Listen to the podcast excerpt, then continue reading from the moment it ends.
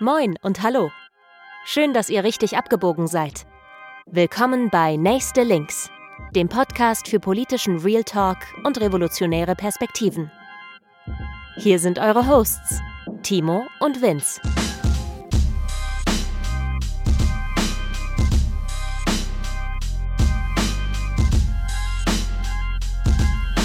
Moin, herzlich willkommen zu Nächste Links, Folge 20, Teil 2. Hier ist Vince. Ich sitze heute alleine vor dem Rechner und nehme meine Erwiderungsfolge zu Timos Teil zum Thema linke Erfolge auf.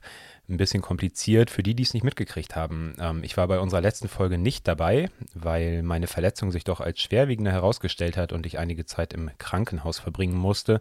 Aber weil ich dann Timos äh, Folge gehört habe und mich davon unter Druck gesetzt gefühlt habe, nein, weil es natürlich in mir Lust ausgelöst hat, auch was aufzunehmen, liefere ich das heute quasi nach. Timo hat seinen Teil ja schon gemacht und darum können wir leider hier heute auch nicht so richtig gut Ping-Pong spielen. Der hat nämlich heute keine Zeit und ich äh, muss meine Argumente, die ich jetzt hier vorbringe, deshalb auch gar nicht verteidigen. Und das ist ein bisschen unfair, weil ich natürlich weiß, was Timo gesagt hat und ich jetzt quasi einfach so dazu was sagen kann, aber vor allem eben auch meine eigenen Punkte anbringen kann. Genau, vielen Dank äh, fürs Zuhören natürlich und viel Spaß dabei. Und genau, ich steige einfach mal ein.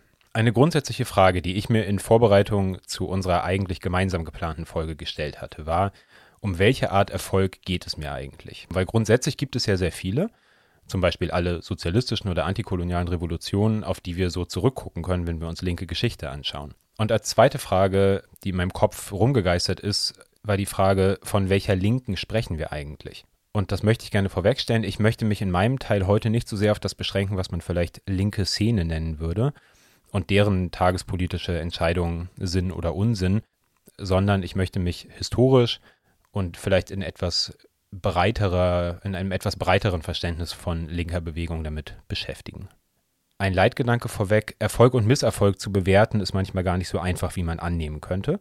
Ich glaube, darunter können wir uns alle was vorstellen. Dinge, die man vielleicht erst für erfolgreich hält, entpuppen sich vielleicht später als, ja, als Misserfolg oder auch umgekehrt Sachen, bei denen man erstmal davon ausgeht, das war jetzt ein Scheitern, zeigen dann fünf oder zehn Jahre später eine Wirkung, die man noch überhaupt nicht voraussehen konnte.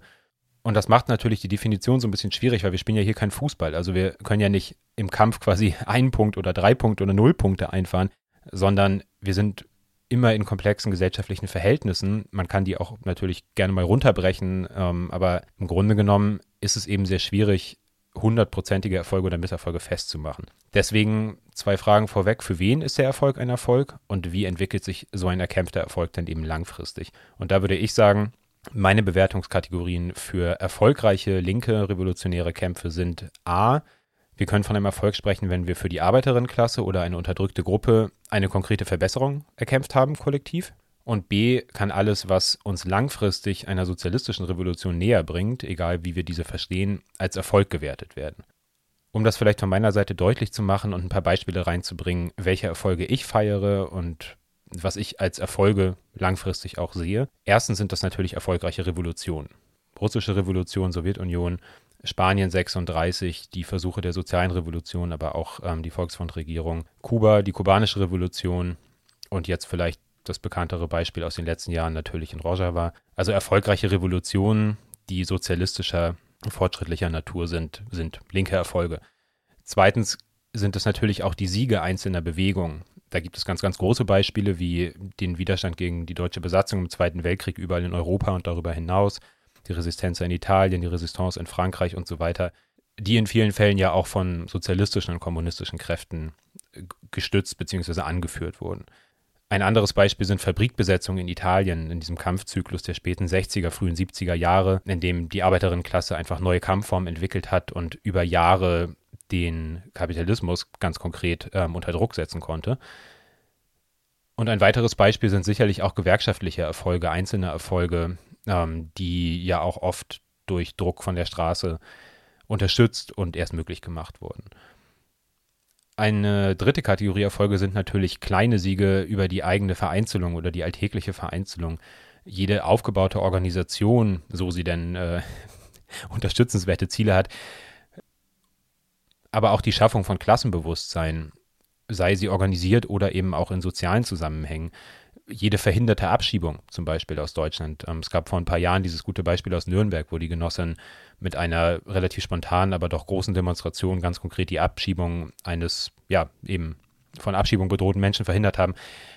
Da gibt es ganz viele Beispiele, eben diese kleinen Siege über die, die alltägliche Vereinzelung. Und natürlich sind es auch manchmal, auch wenn das vielleicht schwer zu definieren ist, sind es die Momente des alltäglichen Widerstands, sich gemeinsam bei einer Fahrkartenkontrolle unterstützen, rassistische Kontrollen zu verhindern, haben wir hier in Hamburg ja oft ein großes äh, Problem mit oder ist ein großes Thema. All diese alltäglichen Erfolge sind natürlich auch Erfolge. Aber wie gesagt, mir geht es heute ein bisschen um die, um eine Makroperspektive vielleicht, um eine etwas breitere Betrachtung. Und äh, ich würde meinen Teil gerne damit einleiten, dass ich finde, dass es ein zwiespältiges Verhältnis zu Erfolgen gibt. Auch wenn es uns manchmal ärgern kann, weil so ein Denkprozess vielleicht nicht intuitiv erscheint, haben wir es im Verlauf der Geschichte oft mit seltsamen Entwicklungen zu tun, bei denen sich eine oberflächlich erstmal erfolgreich erscheinende Errungenschaft im späteren Verlauf der Geschichte gegen uns wendet. Ein Beispiel, und das ist jetzt ein bisschen unfair, weil ich da Timo korrigiere, ist ein bisschen gemein, aber er hatte das äh, erwähnt, dass ich in meinem, äh, in einem Punkt in unserem gemeinsamen Dokument eben die 68er-Bewegung erwähnt hatte. Was ich damit meinte, was ich da nicht konkret dazu geschrieben hatte, war die 68er-Bewegung, also die Kämpfe jetzt speziell in Europa und in den USA im Zeitraum um 1968 kann als Geburtsstunde der postmodernen Linken ähm, im, im Westen, aber auch generell beschrieben werden. Und auch wenn sich an verschiedenen Orten damals sehr unterschiedliche Strömungen bildeten, da sind ja auch ganz viele verschiedene Bewegungen dann heraus, daraus hervorgegangen, kann man doch sagen, dass der kulturelle Impact relativ ähnlich war. Was ich damit meine, ist die Abwendung von traditionellen Politikformen der Arbeiterbewegung, die Betonung neuer Kampffelder und vielleicht als wichtigster Punkt das gegenkulturelle Abwenden von Familien und von Beziehungsnormen, die veraltet oder überkommen wirkten. Das klingt jetzt erstmal super, oder? Und da würde ich eben sagen, ja und nein. Denn mit dieser Abkehr von einengenden Mief, der, der wahrgenommen wurde, der Mief der Eltern- und Großelterngeneration, kam eben auch ein Hineingleiten in immer, immer kleinere und zersplittertere Formen von Politik, die wir dann später bei den autonomen oder in informellen Kleingruppen, jetzt in der BRD, sehen. Und das utopische Versprechen, was dahinter steckte, wurde ja nie eingelöst.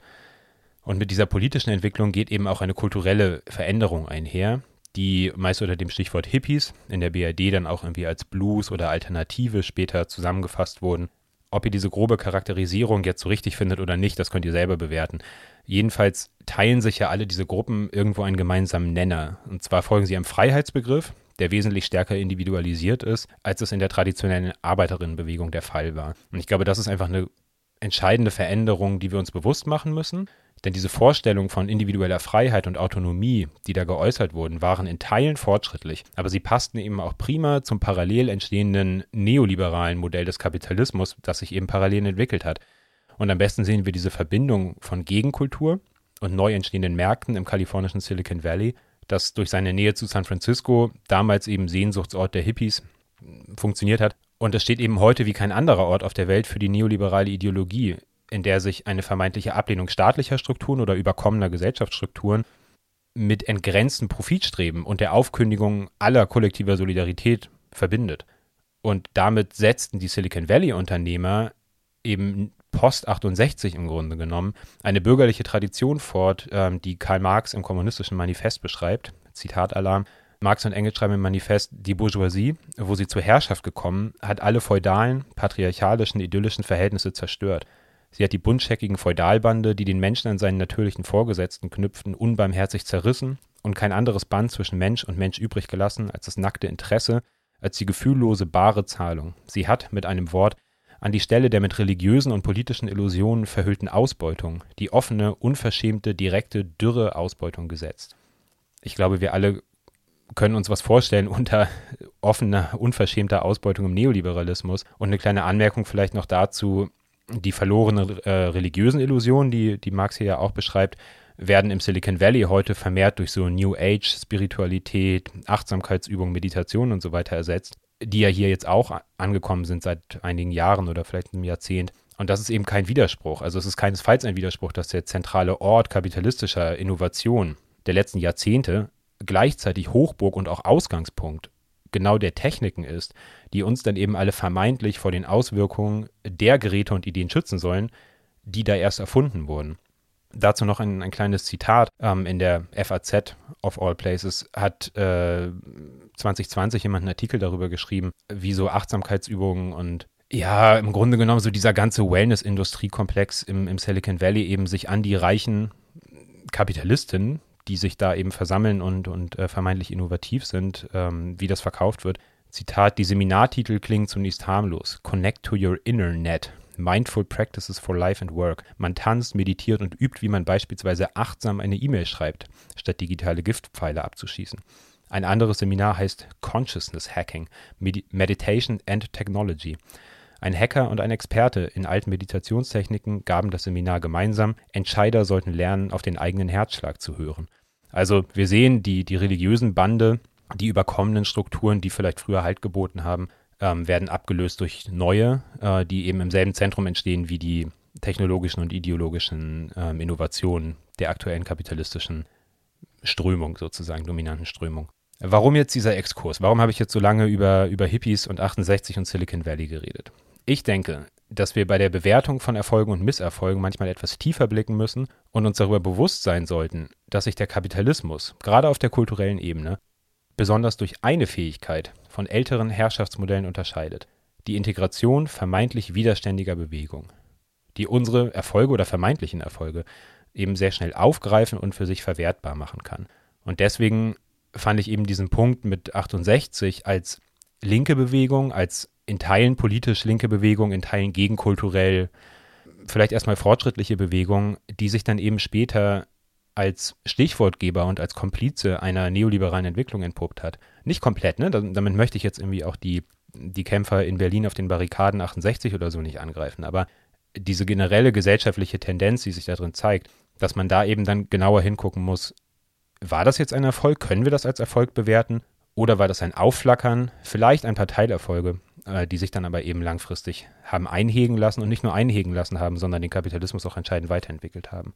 Und noch ein Problem, was sich daraus ergibt und was wir sehr, sehr, sehr häufig sehen in letzter Zeit, im Grunde genommen ist diese ganze Geschichte des Neoliberalismus eine einzige Niederlage für uns Linke. Aber Rechte schaffen es durch dieses vermeintliche Post 68 rot-grün versiffte linke Establishment, diese Behauptung davon, uns im Grunde genommen als Gewinner hinzustellen oder Linke im Allgemeinen als Gewinner hinzustellen und sich daran abzuarbeiten, daran das auch als Mobilisierungspotenzial nutzen zu können, während wir in Teilen wissen, dass wir verloren haben und irgendwie äh, resignieren und in anderen Teilen uns eben von diesem Narrativ, dass es ja Fortschritte gibt, dass es ja angeblich linke Ideen in der Gesellschaft ähm, gibt, die sich verbreitet haben, lassen uns, lassen sich Teile von uns vielleicht auch davon einfangen und gehen dann eben in die entsprechenden Thinktanks, Denkfabriken und ideologischen Arbeitsfelder, um das auch weiter zu verteidigen. Und ich glaube, das ist ein ganz zentrales Problem, was wir haben, wenn wir uns mit linken Erfolgen auseinandersetzen, zu bewerten, was ist denn jetzt ein Erfolg und was nicht.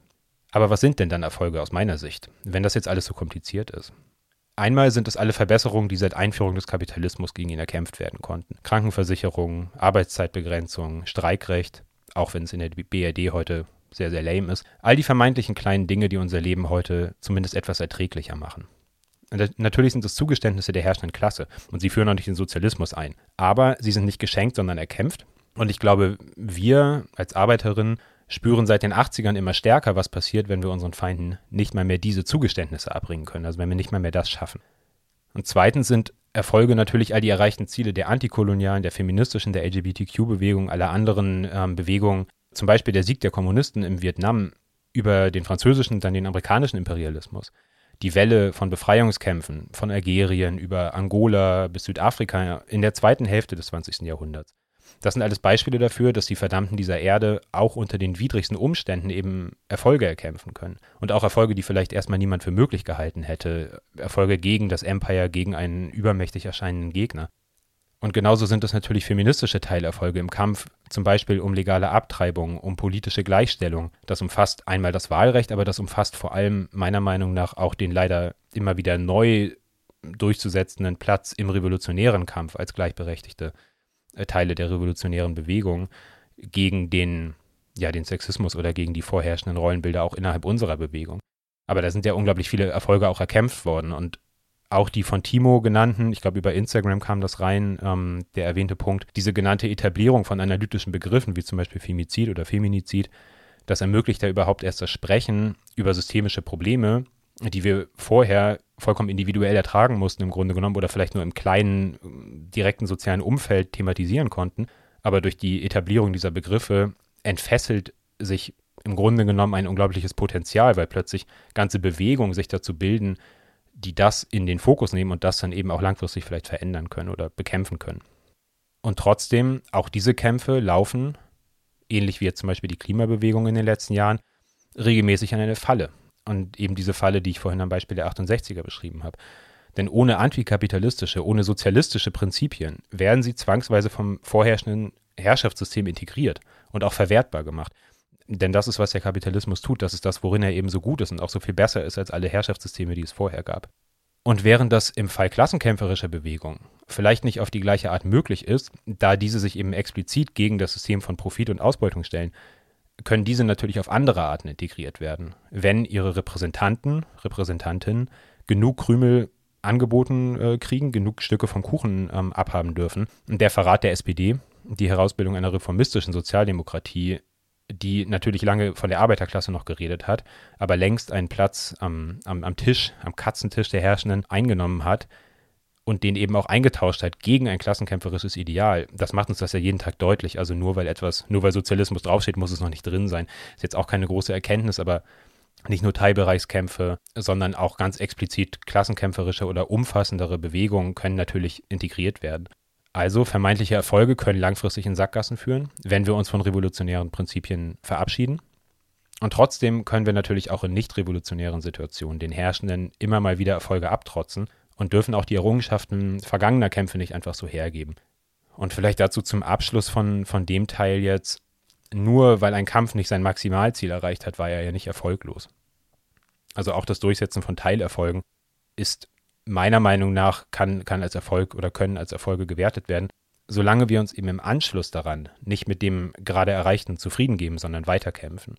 Eine Frage, die ich mir in der Vorbereitung zu dieser Folge gestellt habe, ähm, war, warum brauchen wir eigentlich Erfolge? Warum ist das so wichtig? Und dazu würde ich gerne den englischen Rapper Kano zitieren, der fragt, Why don't I celebrate wins but hate to lose? Also wieso wieso feiern wir eigentlich Erfolge nicht, aber sind uns unserer Niederlagen immer so unglaublich bewusst? Und ich bin eben der Meinung, dass um weiterkämpfen zu, zu können, müssen wir oder reicht es nicht, dass wir nur das theoretische Ziel einer irgendwann vielleicht eintretenden Revolution vor Augen haben, sondern wir brauchen auch die Verbesserungen, die den Weg zu dieser Revolution eben erst möglich machen. Vielleicht als These formuliert, die revolutionäre Linke braucht konkrete Erfolge, wenn sie überzeugend sein will. Denn es gibt kaum eine Bewegung, die so oft, die so oft und so schön scheitert wie die Linke oder wie die revolutionäre Linke. Mehrere kluge Menschen haben an verschiedenen Stellen die, die These aufgestellt, wir wären vielleicht sogar süchtig nach dem Verlieren. Dabei wachsen Organisationen und Strömungen ja meistens eben dort, wo sie irgendein Bedürfnis befriedigen können. Und die Bedürfnisse unserer Klasse sind in den meisten Fällen eben materielle Verbesserungen der Lebenssituation. Kurzfristig und langfristig. Wenn wir also perspektivisch eine klassenkämpferische Bewegung aufbauen wollen, dann müssen wir Erfolge vorzuweisen haben, die Leuten klar machen, warum es sich lohnt, Teil unserer Organisation zu werden. Das ist ein bisschen so die Rolle von Erfolgen vielleicht nach außen, aber es gibt ja auch eine Rolle, die Erfolge nach innen spielen. Denn wer will schon Teil einer Bewegung sein oder bleiben, vor allem die ständig nur verliert? Also ich kann ja auch mit der stärksten revolutionären Überzeugung, kann ich ja nicht ewig irgendwie etwas machen, was offensichtlich nicht funktioniert. Deswegen zwei Gedanken vielleicht dazu. Erstens, eine nicht besonders kleine Zahl, deutscher Genossin, ich bleibe jetzt nur beim deutschen Beispiel, deutscher Genossinnen und Genossen waren in den letzten Jahren in Kurdistan, sowohl im türkischen als auch im syrischen Teil eben meistens eben mit Bezug zur Revolution in Rojava. Und diese Genossinnen waren eben vor Ort, meistens um von der Bewegung dort zu lernen. Und der Moment, in dem diese Menschen, die dort sind, deutsche Genossinnen, in dem diese Menschen realisieren, dass die kurdischen Freundinnen und Freunde, die Genossinnen vor Ort, trotz Repression und Krieg in Teilen der Region eine hegemoniale Rolle einnehmen, das ist faszinierend zu beobachten. Denn plötzlich ist man an einem Ort, an dem linke Ideen nicht marginal am Rand existieren, sondern das Schicksal einer Gesellschaft bestimmen können. Und diese Erfahrung, das zu realisieren, dass sich revolutionäre linke Kräfte erfolgreich behaupten können, das prägt viele, viele von uns, das prägt viele von den Leuten, die da waren. Und das beeinflusst natürlich auch die Herangehensweise an Politik noch auf Jahre danach. Und natürlich gibt es da auch immer mal wieder Probleme und natürlich gibt es da auch immer wieder Widersprüche mit denen man sich dann vielleicht währenddessen oder im Anschluss auseinandersetzen muss. Aber ich würde schon behaupten, dass viele Menschen, die in Rojava waren, auf Jahre danach auch ihre gesamte Herangehensweise an revolutionäre Politik geändert haben und oft auch eben zum Guten. Und eine zweite Anekdote. Vor einigen Jahren gab es in Hamburg eine Kampagne, die Jugendliche mobilisiert hat, gegen den stärker werdenden Faschismus auf die Straße zu gehen. Und im Rahmen dieser Kampagne hat sich eine eigene Ästhetik, ein eigener Name, kollektives Gefühl und so weiter herausgebildet. Das hat diese Kampagne geprägt. Und nach einigen Monaten organisierte die Kampagne eine Demonstration unter dem Motto Erfolge feiern. Und das hat bei einigen anderen Linken in der Stadt durchaus für Ablehnung oder für Verwunderung gesorgt. Mein Eindruck war damals, dass gerade ältere, eher aus der autonomen Tradition stammende Genossen das einfach nicht verstanden haben oder nicht verstanden hatten, dass es für junge Aktivistinnen nach einigen Monaten anstrengender, aber auch erfolgreicher, aber eben auch anstrengender Agitations- und Mobilisierungsarbeit einfach mal wichtig war, sich der eigenen Stärke, der eigenen Erfolge bewusst zu werden, um ein Gemeinschaftsgefühl auch nach innen zu schaffen und ganz blöd gesagt einfach den eigenen Erfolg zu feiern. Was ich mit dieser mit diesen Ausführungen sagen will, ob nach innen oder nach außen, will eine Bewegung langfristig ihre, ihre langfristigen Ziele erreichen und auch attraktiv sein, dann muss sie Teilerfolge vorweisen können. Und die können klein oder groß sein, aber sie müssen erkämpft werden und sie müssen bei Gelegenheit auch entsprechend zelebriert werden. Und ich glaube gerade das Zelebrieren von einmal erreichten Erfolgen ist etwas, was Linke super, super wenig machen. Wir erinnern ganz, ganz viel irgendwie an die Niederlagen, an die tragischen Momente, aber eben kaum an erreichte Erfolge. Und damit will ich auch zum Ende kommen für heute ich sehe viele Erfolge, an die wir anknüpfen können. Ich bin da kein Pessimist. Aber zu den eigenen Erfolgen zu stehen, ist manchmal gar nicht so leicht, gerade wenn bürgerliche Kräfte sie kritisieren. Ich habe am Anfang von den Revolutionen zum Beispiel in Russland, in der Sowjetunion oder auf Kuba gesprochen. Wie viel antikommunistische Hetze, wie viel Lügen, ähm, aber in Teilen auch berechtigte Kritik natürlich, ich mir über die Jahre dazu angehört habe, durchgelesen habe, anhören musste, in Teilen auch, das macht es manchmal ganz schön schwierig, da dabei zu bleiben. Und ich glaube, das Gefühl kennen viele von uns. Und ja, dann vielleicht auch nicht irgendwie im Umkehrschluss dann abzurutschen und alles bis auf die letzte kleine Entscheidung und die letzte kleine Tat von irgendwelchen Individuen in diesen Revolutionen zu verteidigen, aber grundsätzlich zu den eigenen Erfolgen zu stehen und zu sagen, ja, natürlich, wir sind revolutionäre Sozialistin, ob marxistisch, anarchistisch, libertär, kommunistisch inspiriert, aber wir sind Sozialistin und wir kämpfen für die Verbesserung der Lage unserer Klasse und aller anderen unterdrückten Gruppen und dazu eben auch zu stehen. Und dann eben auch Etappenerfolge und riesige Etappenerfolge wie vergangene Revolutionen trotz ihrer Widersprüche einfach als eigene Erfolge zu verbuchen. Und ich glaube, das ist manchmal ganz schön schwierig, aber es ermöglicht uns eben auf der anderen Seite auch zu sehen, das, was ich mit den antikolonialen Bewegungen vorhin meinte, dass auch in widrigsten Situationen durchaus Potenzial da ist, Erfolge zu feiern oder Erfolge zu erreichen, um sie danach feiern zu können. Aber wie gesagt, also zu den eigenen Erfolgen zu stehen, ist schwierig manchmal, gerade wenn sie nicht den moralischen oder gesellschaftlich akzeptablen Standards des kapitalistischen Westens entsprechen. Und auf der anderen Seite ist es aber umso wichtiger, zu diesen Erfolgen dann zu stehen, um eben die Hoffnung selber auch nicht zu verlieren und um sich eben auch bewusst zu sein, wir stehen auf den Schultern von Riesen und wir stehen auf, auf den Schultern von allen, die vor uns gekämpft haben, auch wenn wir natürlich manchmal Sachen anders machen würden. Deswegen weiterkämpfen und Erfolge anstreben und wenn man diese erreicht, dann sie auch mal feiern, seien es kleine Erfolge oder eben auch die großen Erfolge der jüngeren oder älteren Vergangenheit vielen Dank fürs Zuhören. Ich habe mich jetzt nicht so viel an Timos Punkten aus der letzten Folge abgearbeitet, sondern eher so meinen eigenen Senf dazu gegeben. Schreibt uns gerne ähm, Feedback. Schreibt, schreibt, mir gerne Kritik dazu, äh, zu dem, was ich jetzt hier abgeliefert habe. Es war ein ziemlicher Monolog. Und natürlich werden wir die nächste Folge wieder zu zweit aufnehmen. Und die nächste Folge, das bedeutet übrigens dann auch Staffel 3, denn wir haben ja immer noch so ein bisschen dieses Staffelprinzip. Alle zehn Folgen wird ein kleiner Cut gemacht, werden ein paar Sachen äh, neu evaluiert und dann im Zweifel auch noch äh, verändert. Aber deswegen freut euch auf Staffel 3. Das hier ist jetzt wirklich der Abschluss der zweiten Staffel. Die Champagnerkorken kann ich hier alleine nicht so richtig gut äh, knallen lassen. Das machen wir dann vielleicht beim nächsten Mal wieder gemeinsam. Ja, Timo, äh, wenn, du bist, wenn du dir das anhörst, ähm, vielen Dank für deine Folge und vielen Dank, dass du mir auch irgendwie den Mut oder die Inspiration mitgegeben hast, mal alleine so eine Folge aufzunehmen. Ist ein bisschen ein befremdliches Gefühl, aber ich fand es irgendwie trotzdem auch eine spannende Erfahrung. Wie gesagt, wenn es euch gefallen oder nicht gefallen hat, äh, schreibt es uns gerne. Und alle Links findet ihr natürlich wie immer hier unter der Folge, wo auch immer ihr es hört, über Spotify, Soundcloud, YouTube, Apple Music, wo auch immer, findet ihr die entsprechenden Links. Ähm, folgt uns auf Instagram und äh, über Instagram kommt ihr auch ganz schnell zum Linktree, beziehungsweise auch hier unter der Folge, wo alle anderen Links sind.